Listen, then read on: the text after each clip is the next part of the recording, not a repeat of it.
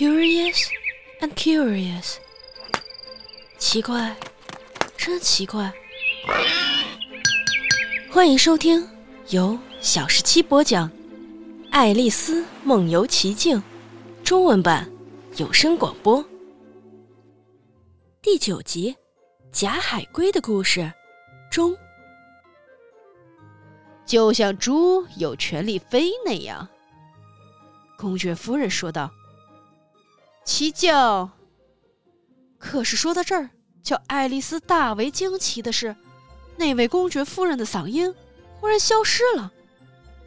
即使这时，她刚把她最喜爱的字眼儿“教训”说了一半儿，而她挽住爱丽丝手臂的那只手开始颤抖起来。爱丽丝抬头一看，原来是王后站在他们眼前，她抱着双臂。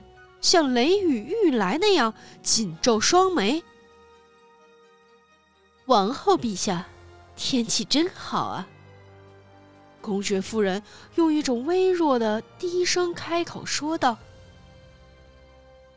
听着，我毫不含糊的警告你。”王后一面用跺脚的，一面大声吵嚷道：“要么是你，要么你的头离开。”而且立时立刻执行，你选择吧。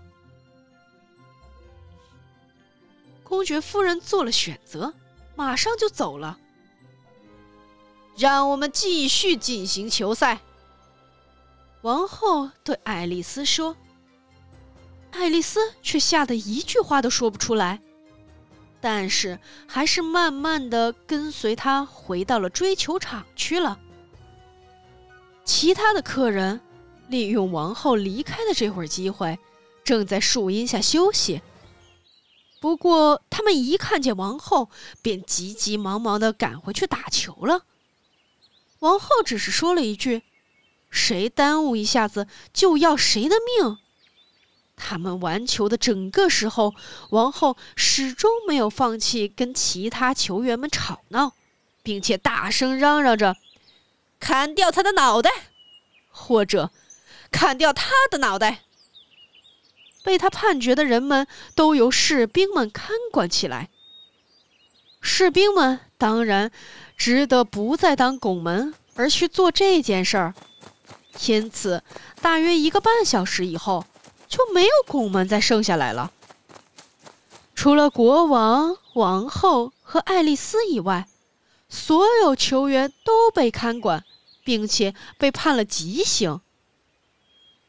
这时，王后离场了，累得气喘吁吁，对爱丽丝说：“你可曾见过假海龟呀？”“没有。”爱丽丝说，“我甚至连什么是假海龟也不知道。”“假海龟就是用来做假海龟汤的东西啊。”王后说：“我从来没有见过，也从没有听说过。”爱丽丝说：“那么来吧。”王后说：“他会把他的平生告诉你。”他们一起走开的时候，爱丽丝听见国王用低低的声音对所有的随从人员说：“你们全都被赦免了。”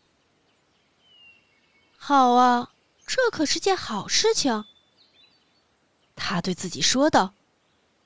因为他对于王后的命令把那么多人处以死刑感到很不开心。他们不一会儿便遇见了格里芬，他正躺在阳光里酣睡。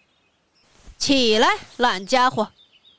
王后喊道：“把这位小姐带去看假海龟。”听听他讲自己的经历，我必须赶回去照看我命令执行死刑的一些情况。他走开了，把爱丽丝独个留在这儿跟格里芬一起。爱丽丝不大喜欢这个怪兽的样子，不过她觉得跟他待在一起，比跟那个野蛮的王后走，大体上来说。安全程度差不多是一样的。因此他就呆着了。这个格里芬坐了起来，揉了揉眼睛，然后望着离去的王后，直到望不见为止，然后痴痴的笑。嘿嘿，多么有趣啊！格里芬说，一半对自己，一半对爱丽丝。什么东西有趣啊？爱丽丝问。呃，他呀。格里芬说：“那完全是他的幻想罢了。你知道，他们从来也不杀死一个人的。来吧，这里大家都说来吧。”爱丽丝慢吞吞的跟随他走的时候，心里想着：“我从来也没有这样被人牵着鼻子走，这辈子也没有。”他们没有走多远。便看见了那个假海龟，它在远处孤孤单单、伤心地坐在一小块礁石上。他们走得更近的时候，爱丽丝听见它叹气，仿佛心都要碎了。她深深的可怜它。他为什么那么悲伤呀？他问格里芬。格里芬的回答几乎跟刚才一样。你知道，那完全是他的幻想罢了，他根本没有那么悲伤。来吧。于是他们来到那个假海龟的跟前。假海龟用眼泪汪汪的大眼睛望着他们，却一声不吭。这里，这位小姐，格里芬说：“他想要知道你的经历。”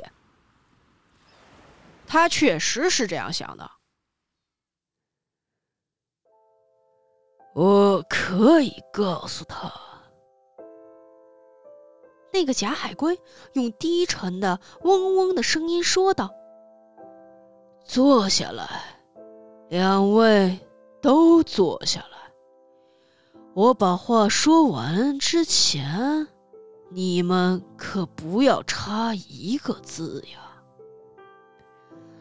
他们便坐了下来，有好几分钟，谁也没有说话。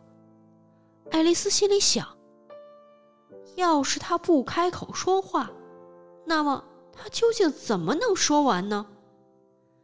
不过，他还是耐心的等待着。